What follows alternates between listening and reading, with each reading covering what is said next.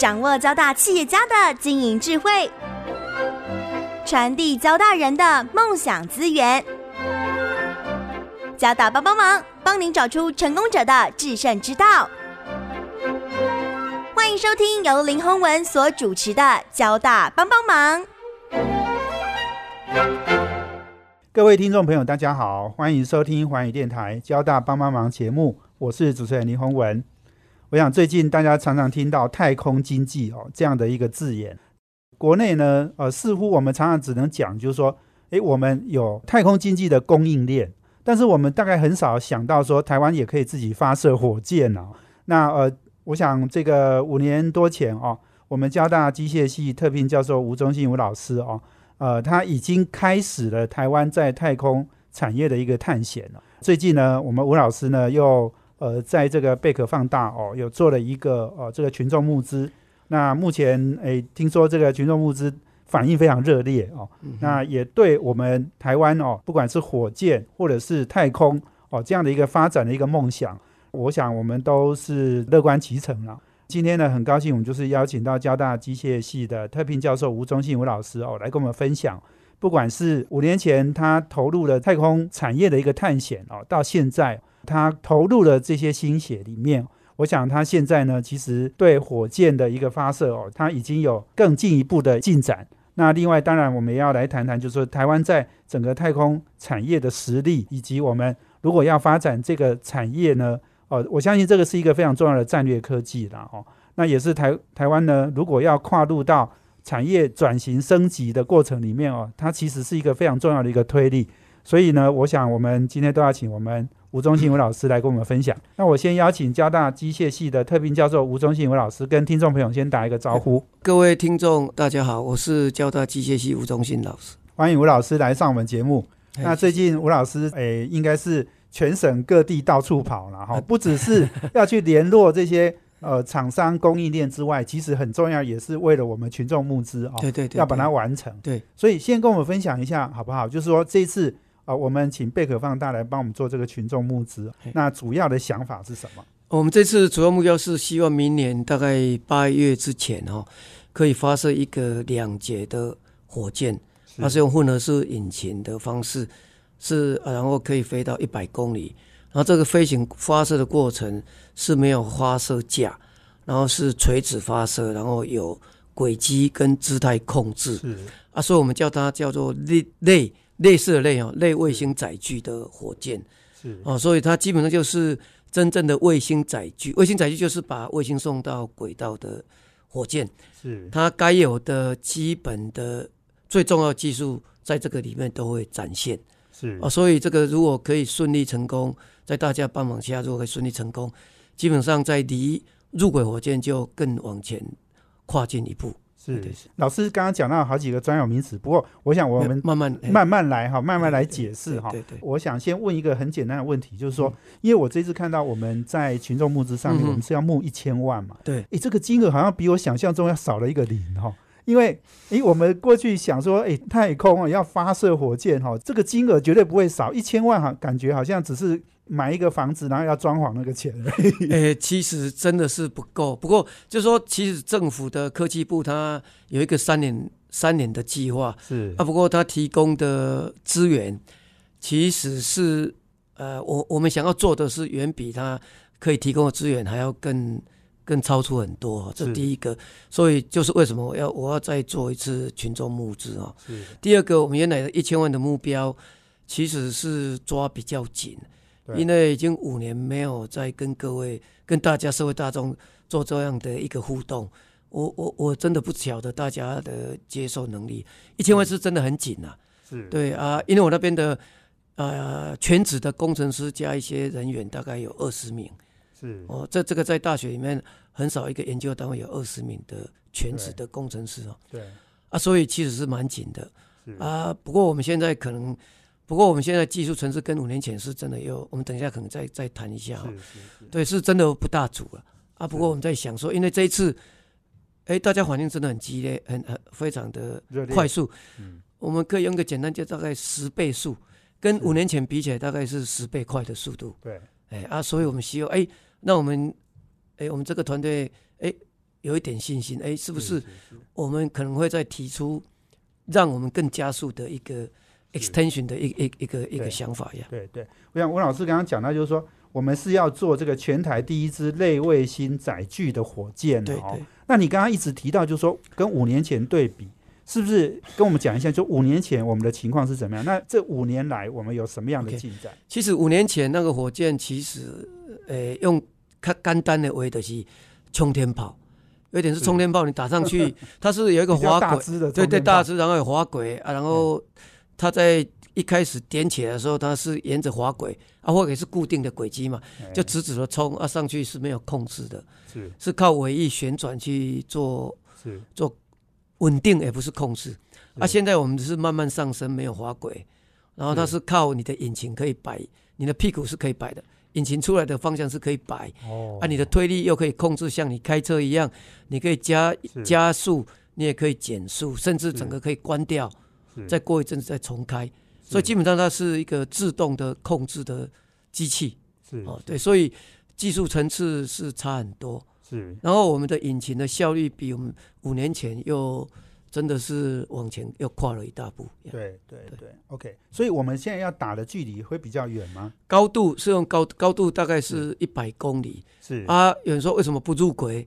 那是因为在学校里面的资源是不足以入轨，但是它的基本的载具的技术是一样的，所以我们是在学校，比如说航电系统的。就是飞行电脑相关的硬体软体，其实火箭大小是没有差，所以我们这边打起来以后是可以几乎直接用。但是引擎的系统出去以后，因为你火箭变大，你当然要 scale up，就是要放大啊。因为我们在学校可以做比较基础的放大的一些需要的规矩规则，我们其实都掌握了，出去可以变得很快。如果真的变成私人化变成比较大规模，对对对对对。吴老师刚刚讲到路轨，我想可能有些人还是搞不清楚什么叫路轨，还有就是说你刚刚讲的是那个高度的问题，对对对对对对，能不能解释一下什么？OK，因为我们国中都念过物理嘛，物理就是说有一个东西，地我们地球大概直径是一万两千公里，然后如果你要到五百公里的高度，那个地方是有一定的重力场，是啊，我们国中念过，你在旋转的速度提供会产生向心力嘛。啊，这个向心力刚好跟你的重力场是要一样，所以你不同高度的重力场，你越高的话，重力场越低，你旋转速度可以越慢。所以我举个例子，如果到六百公里高度，啊，你要绕着地球转，大概每秒钟可能七点七点七公里是。per second，这个速度有多大呢？呃，就是我最喜欢举例子，就从啊垦丁的，如果你要到一个基隆的，那个什么基隆庙口，如果你坐高铁哦，高铁大概五千秒才会到。你如果坐熊山，哦，熊山大概五百秒。如果你坐入轨的火箭，大概四十七秒，不到五十秒就到。快，五五百多公里。对对对对，对四百公里大概，对对，四百。所以它的能量非常大，所以你可以知道啊，这个唯有啊化学式的引擎才有办法做到。对，是是是。所以它能量非常大。好，所以入轨的的这个这个高度是要多少？不一定。三百公里其实以上就可以，不过一般大概都四百公里，像国际太空站大概在三百多、四百那边飘。啊，一般呢，一般在有商业应用或者其他应用，大概都是在五六百公里左右。是是，对对是。也就是说，如果我们真的要打卫星上去，可能要打到五六百公里。对，一般的。哎，但是。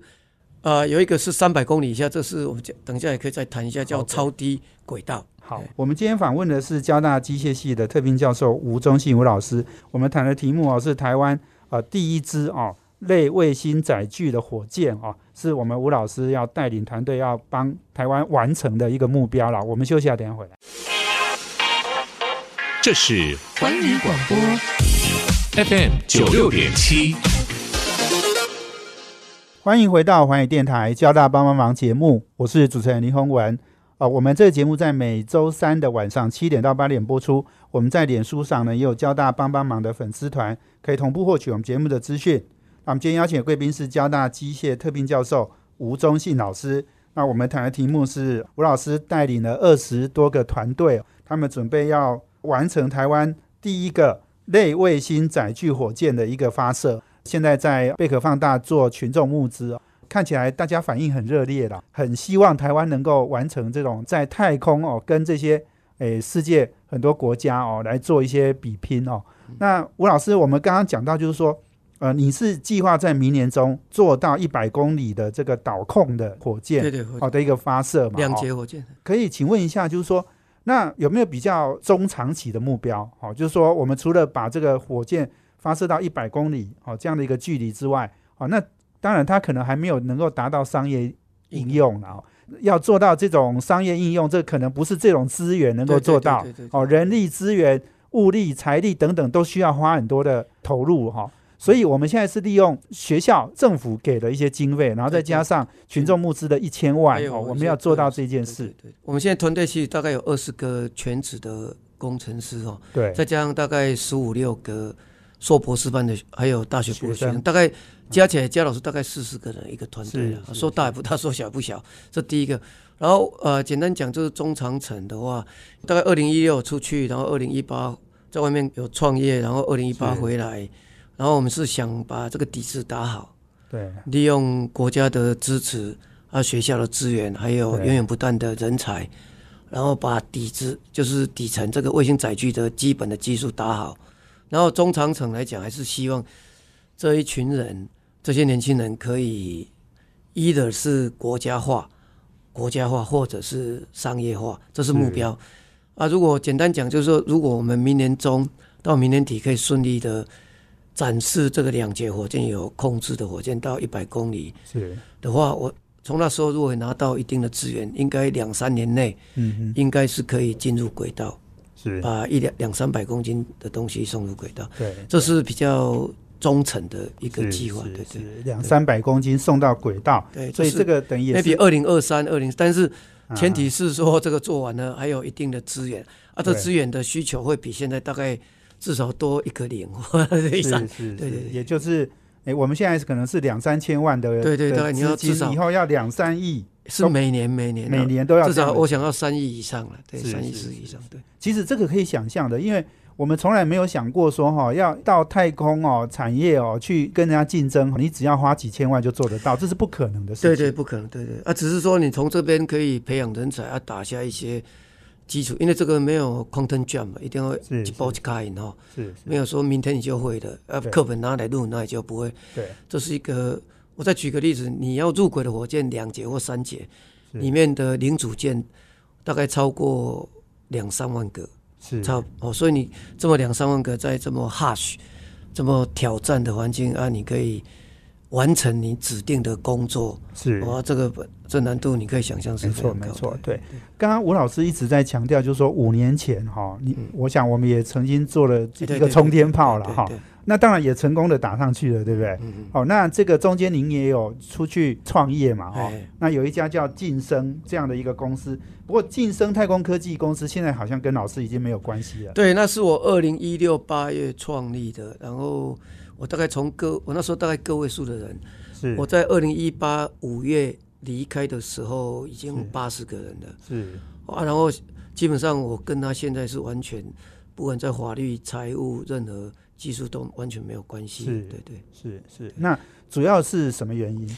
主要原因呃有点复杂，我想再简单讲，就是我简单讲，就是坚持诚信务实的原则，对，大概是这样。是，所以现在这个晋升跟我们交大没有关系，吴吴老师的团队是完全无关嘛？哈，那我们也是各各自独立发展的哈。吴老师，那跟我们分享一下，就是说你刚刚也讲到哈，就是说五年前。呃，您您在交大，然后后来您离开学校到业界三年哈，这三年中间，你也看到台湾其实有很多的产业链，这个实力也很很够哦，来支撑我们的太空产业。对我，我再讲一下，因为我的我从我 PhD 毕业做 Postdoc 到太空中心，然后到交大九八年到一二零一五那时候，其实就细郎都在学校环的环境或者比较单纯，我我这个宏大那时候。就单纯说，哎，我们二零一四有一颗，哎，火箭，哎，展示了一点能力，嗯，啊，学生有一群大概一二十个要毕业嘛，我那时候很急，是，就说，哎，就这样做了七八年就 disappear 掉嘛，是，啊，有点不甘愿嘛，跟学生，哎，所以那时候很积极在找一些 VC，是，是不是可以出去再让这些学生继续发展哦。是。那时候就单纯的那样。啊，后来就因缘机会这样以后，我其实那时候后来这么回想起来，我真其实晚上都睡不着了。其实后来吃药吃了好几年，哦，压力很大，因为你嘛不知道讲这复杂的火箭，火箭我可以讲是人类在地球上最复人类人造最复杂的系统。是，到底台台湾的产业无法都支撑嘛？嗯，因为它它非常广，整个你想象的工学院所有技术类别。都需要，而且是很极端，有没有办法支撑？没办法支撑你一个这么小的资本，你不可嘛。对。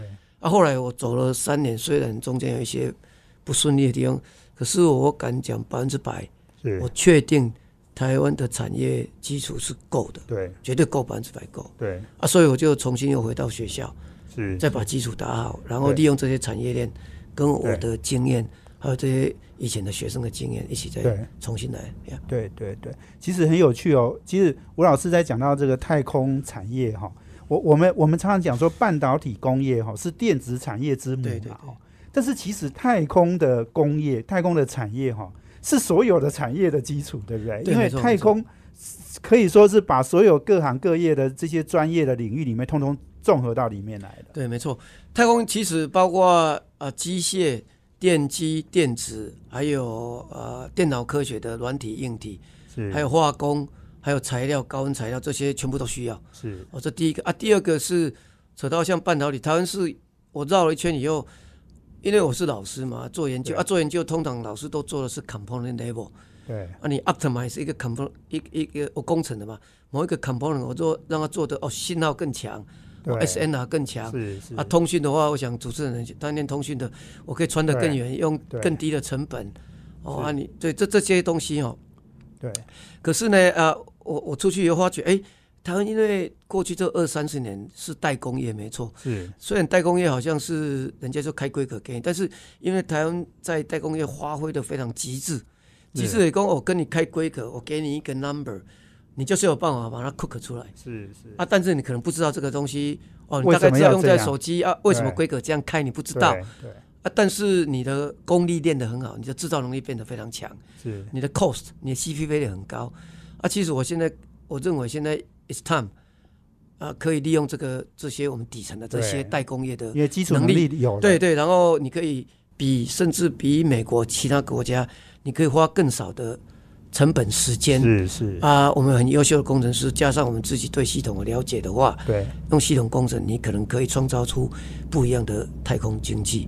对对对对，也就是说，你刚刚讲，就台湾很多的能力是在 component，对，就零件的的制造。层次。对，但是你现在太空这样的一个东西，是系统能力、系统设计、系统能力其实是更难。对对对对，因为系统能力其实就是一种 branding。Branding 就是一个品牌嘛，对。你这个整个设计过程，你就在创造你自己的品牌，对，因为里面你有自己的想法，对，你有自己的任务，对，哦，不是人家定义好系统，定义好任务就跟你讲，就从上面跳到下面，哎，你这个，对，你这个东西，哎，你要冲一百公尺，速度要多少？是是，我们今天访问的是交大机械特聘教授，呃，这个吴忠信老师啊，那我们谈的题目呢是台湾要发射。第一支类卫星载具火箭哦，是达到一百公里左右的导控的一个火箭。那我们休息完了，等下再回来，请我们吴老师继续来跟我们分享。这是环宇广播 FM 九六点七，欢迎回到环宇电台交大帮帮忙节目，我是主持人林宏文。我们今天邀请的贵宾是交大机械系特聘教授吴忠信老师。那我们谈的题目呢是台湾计划。发射第一支的类卫星载具火箭，那这个也是我们交大吴老师的一个团队率领的四十多个，不管是全职或是学生哦，那一起组合成的。我们交大都做很多全台湾第一次了哈，所以这个我们很鼓励哦，听众朋友，你也可以，你你要关心这个行业，你要支持这个行业哦，诶，到这个群众募资，你只要捐一点点钱，就能够展现你对这个。哦，你对我们帮忙就很大。对对对，那很重要的一个想法哦，就是说，因为呃，台湾电子业事事实上是需要转型升级的哦。我们我们其实做了太多的代工业了哦，所以刚刚老师也讲，就是说，太空产业其实是一个系统整合能力要很强的，这个是考验台湾的电子业。过去我们已经把很多基础能力都建立起来，所以现在可以发挥更大的实力了哦。对对。所以老师跟我们分享一下，你你其实也观察，不管是这个我们说 Tesla 的这个创办人马斯诶 Elon Musk 哈，他的 Space X 哦，这个是现在好像全世界太空诶领域里面这个呃最最受重视的一个公司哦。那另外也有叫 Rocket Lab，这个也是跟我们有一点类似的。来跟我们分享一下你对这两家公司的观察。Space 大概员工有六千多个，它主要是用液态引擎，它的运载量大概一次可以大概一万公斤以上。然后那个 Rocket Lab 呢，其实规模我们现在做的规模就有点类似 Rocket Lab，它也是用 Liquid Engine，就是液态引擎哦。然后我们在做的，它大概员工大概有五百个，然后看得出来美国的政府，尤其是国防部，全力在栽培 Rocket Lab。嗯，哦，然后还有 Space X，然后我们在做的，我们用的是叫混合式引擎。啊，一样这个引擎是可以做推力控制，然后可以做叫做啊推力向量控制，对。啊，也可以重新点火的。啊，液态引擎也是可以，但是固推固态引擎的基本上是没办法做这件事情，是，所以但是因为美国他们为什么这么蓬勃发展，在私人企业可以这样，现在全世界唯一可以商转的火箭公司。私人公司，Airbus 那个不要说，那是整个欧盟哈，其实就只有美国啊。原因是你要看美国从阿波罗时代一九六零年代到现在已经六十年了，他们是举全国之力啊。你知道阿波罗计划大概十几年，大概投入四十万个工程师是哦，真的啊。然后他们创造出来的啊人力资源就是人才，还有技术资源哦。还有美国，他因为这样，因为要创造阿波罗，他所以各行各业都是就位发展，为了这个太空火箭去做调整，所以他的技技术层次都在啊。当然，美国我想他们在做投资，因为美国国家大，所以他们的像 Angel 的投资者或者更多，他们看的会比较比较广、比较深、比较哦，不会像台湾可能一般的 in investor 比较 impatient。哦，所以说这个起程会不一样，所以造就的产业别就不一样。所以为什么台湾的代工业会那么兴盛？是因为我机器一买，然后你规格开给我，因为要怎么赚钱？怎么开规格是最难的事情。是，因为你是要创造你的 branding，你的任务，这个是没有人做过的。嗯啊，所以你要倒推回来，经过一些物理、化学、数学、工程能力去推的。哦，这个 component 要干嘛？对啊，人家跟你讲是最快啊，因为你如果上面系统错了，你下面全部都错嘛。所以，所以是因为这样的，所以跟他们比较是有点环境不一样。啊，为什么要做？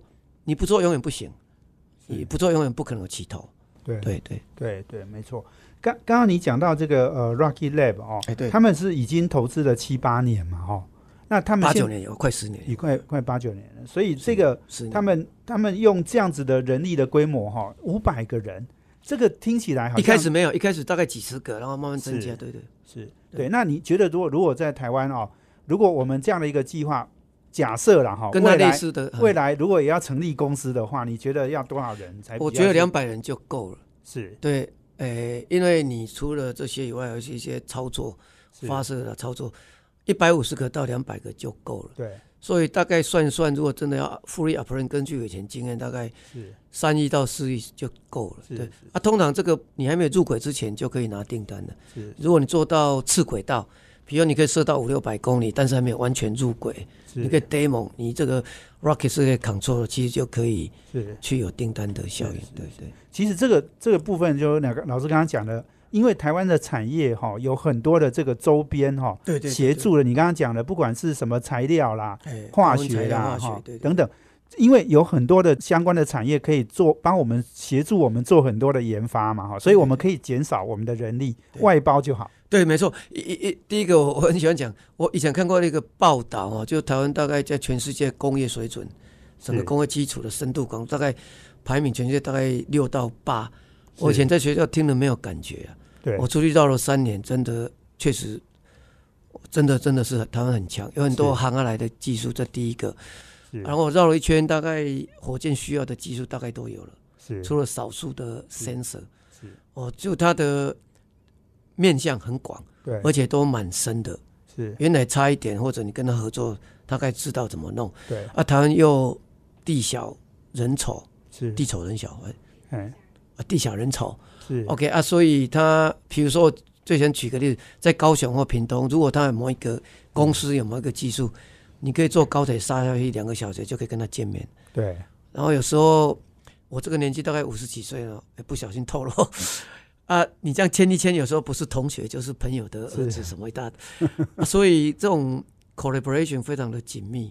是。啊，像我们现在透过群众募资，有一些人主动来找我，刚好他他可能会猜想，哎，是不是我这个加工技术或者是。怎样的隔热技术或者怎样的技术你需要是啊，很多都可以真的兜起来是。啊，这种就是这个是一个互动过程，然后是。台湾的产业链真的是非常的充足对。啊，interaction 的速度可以很快很快的，对，所以这个也就是说，你刚刚讲，我们我们可以用比较少的人力，但是同样做到对，一样的这个水准，好就是说我做 design，嗯。然后我 outsource，然后再拿回来做整合，再做测试。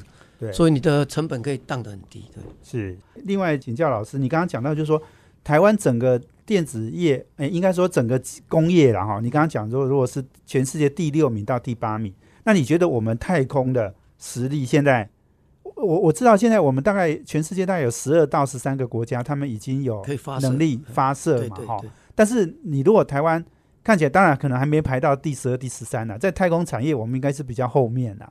你觉得我们可以透过什么样的努力哦，让我们诶进进展快一点？第一个，我们花在太空的每一年的 budget 远远落后太后。少了啦。我们大概台湾的，我们用经济实力，台湾经济实力是 top twenty，我们的经贸实力大概是 top twenty，但是我们花的钱，我看是，我以前看到个数字是，两年前是七十几名，哦，在全世界排名。对啊，然后在去年就当三十几，还是远远落后。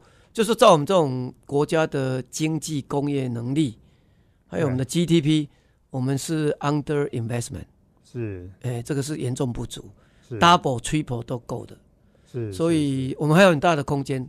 然后台湾的工业水准真的是很不错，不应该在太空这个太空经济的来临的时刻，是。不应该就袖手旁观对啊，就妄自菲薄，说我们可能不行不行是是啊，万事起头难，对。没错。在各行各业，可能都是那个低于平均水准的投资的金额。对对对对哦这个我想这个可能要好好努力改变。你刚刚讲的，其实台湾电子业有很多公司很赚钱哦，对，只要拿出一点点拿一个一趴就够了。就 哦，可以来投台积电它如果拿不要一趴，零点一趴，是零点它一兆嘛，一点一趴八，多少就你十年你十年的就经费就够了。就大概有至少三年的钱了。好，我们今天访问的是交大机械系的特聘教授吴忠信吴老师啊。那我们休息完了，等下再回来。这是环宇广播 FM 九六点七。欢迎回到华语电台交大帮帮忙节目，我是主持人林宏文。我们今天邀请的贵宾呢是交大机械系的特聘教授吴忠信老师。那我们谈的题目呢是吴老师呢要带领台湾的团队哦，做到这个第一支类卫星载具火箭的发射、哦。那呃，刚刚我们谈到很多，就是说呃，跟我们这个计划目标有关。那我觉得其实还是很重要，就是说太空经济呢，是不是台湾要选择发展的一条路了、哦？大家常常在讲哦，就是美国在五十年前嘛，已经登陆月球了。那现在看起来呢，诶，好像整个整个全世界又在封太空了。哦对对。那很多国家也想要哦进入太空。那台湾好像从来就没有想过这件事。对对对。可是我们吴老师其实给我们一个我们很大的一个，掌而已。吴老师已经给我们一个起头了。哦，我想万事起头难嘛，刚刚吴老师讲的。那我们也看到五月天哦，其实有有一个 MV 哈、哦，其实就是用吴老师的这个故事哦，那这个来来做他的这样一个背景啊哦，所以我我觉得就是说，台湾其实还是，诶，你你刚刚讲就是说我们低于这个水平的一个投资，投资但是事实上我们也是有很少。应该说有一群人哦，是怀着一些梦想，想要追逐哦一些一些台湾做不到的事情啊。所以你你你刚刚讲就是说太空产业哦，其实的确是很多诶，这个我们说各种产业的那个种子头了哈。如果我们能够把太空产业哦，不管是推动一个一个程度哦，也也不见得是要达到这种什么美国啦、这个中国啦哈，这个这些进展。但是我们如果能够做到一点程度哈，其实对整个台湾产业就很有帮助。对对对，很多人就说：“哎，你做火箭干什么？”呃，就是刚刚主持人也讲，洪兄也讲说，呃，美国在七呃五十年前就已经进入到就已经到月球去了哈。反过来讲，就是它叫太空经济，经济的顾名思义就是它可以维持 sustainable。你是每天每个礼拜都有事做，不是你做一下两三年以后就没事做哈。这第一个啊，太空经济其实我举一个数据哦，可能在听的听众里面有一些是企业家。美国在去年十一月，CNBC 啊。这是非常权，算是权威的一个新闻网。他他有 publish 一个分析的报告。他说，他他是报道这个美是美国银行 Bank of America 全世界最大的银行。他 issue 一个 report，the next decade 就是未来十年十个 top ten 的投资太就是 space 太空第一次进入到第十个。这在以前是连一百以前，因为以前不是商业化，以前都是政府。在操作，然后是战略科技，根本扯到商业，根本想都不用想哦。对，所以它是第十个哦，这是为什么？因为它是全世界最美最大的银行，一堆人跟他借钱融资啊，借钱干嘛？你要投资什么？我要投资太空，不是卫星就是火箭。是啊，过去有一些数据，一年现在大概快上千亿的投资在太空方面。所以这个是可以看出来它的平民变化。在过来，太空经济就像。啊，扯到五 G 或六 G 的事情了。是啊，像 SpaceX，它已经美国的类似民航局，它已经同意它发射一万两千颗在几百公里到一千公里的高度，然后它是要造成全球的通讯网。也就是说，我现在在环宇广播电台这边，跟在喜马拉雅山或尼泊尔那边，我是可以通的。你是透过卫星上去，让卫星跟卫星之间的通联。是，然后这个它去上面在通的可能是 millimeter wave，是二三十个 giga。因为我们知道，如果你比较高频的，它在一般的空气里面，它是会衰减非常厉害，大概几十公就没有了。是。啊，现在的所谓的五 G，哦，像我们在讲的五 G，其实是四点多 gigahertz 这种 order，它跟我们现在一般手机的四 G 第四代。其实它频率是大概两倍，是啊，但是跟我讲的二三十个 gigahertz 的那种又不一样等级，这个美国非常厉害哦啊，这种叫做微米波了啊，在上面真空的时候，它其实它 data 量非常非常大，很可怕，所以我认为美国它在布这样的局，是，还有阿马总他要打三千颗，哦，一个叫 One Wave，啊 One Wave 他打一千颗，后来诶听说他倒闭。啊，不过我的朋友跟我讲，他是做财务操作了，他就是已经投入了，已经发觉没有办法回收了，他要 re innovate，然后可能有人会弄弄，他就又开始才可以赚钱。我想这个是商业操作，他一定会再继续下去的。所以这个，然后这个其实政府已经注意到了，嗯，政府大概去年我大概有参与一些，台湾已经有一个计划叫 B 五 G 通讯卫星计划，叫 Beyond 五 G，大概上个月已经 kick off。大概就最近才 kick off，然后它叫 Beyond 五 G，就超越五 G。台湾大概会发射第一颗，大概在二零二四会上去一个 prototype，然后里面可能有很多厂商的相关的太空规的通讯的产品，或者一些相关的会在上面做测试。因为一样一颗 GPS 的 receiver，就是能供诶 GPS 怎么讲？诶，全球卫卫星定位系统接收器，说地上用的可能一颗一两千块，我手表上面弄弄几千块。可是如果是太空硅在卫星上可以用，可能可以几百万。所以它价值如果是 space qualify，就太空硅的，经过这个你有 heritage，你有飞上去过，哎，真的证明你可以用。是这个价格是跳十倍、一百倍，甚至一千倍都有可能。是是。所以，然后在希望后面有六年到二零三零，总共会有七颗。它形成一个星群，是大概在几百公里高。这个现在政府已经有注意，因为其实台台湾现在已经有很多厂商，他其实已经拿到一些美国或其他的订单，不过都是做 component level，嗯，就是有点是代工了。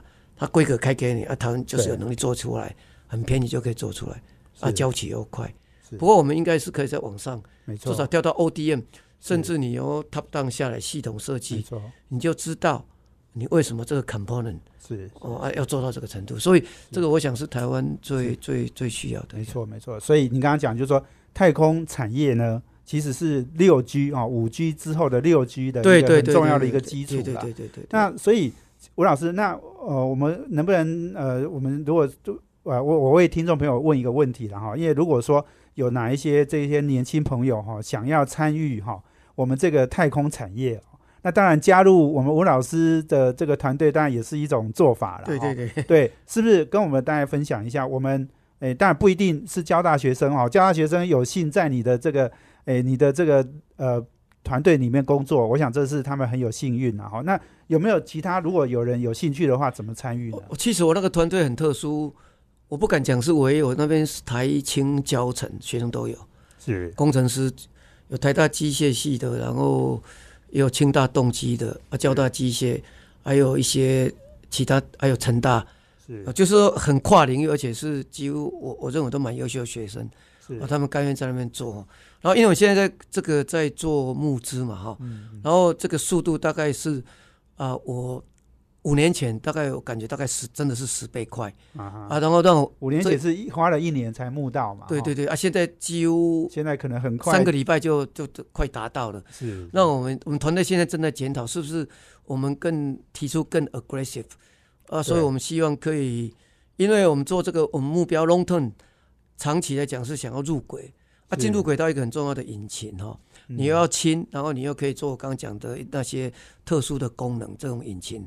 其实我们具备一点能力，但是我们想要做 demonstration，叫展示，所以我们是不是想再开一个入轨段的引擎的展示？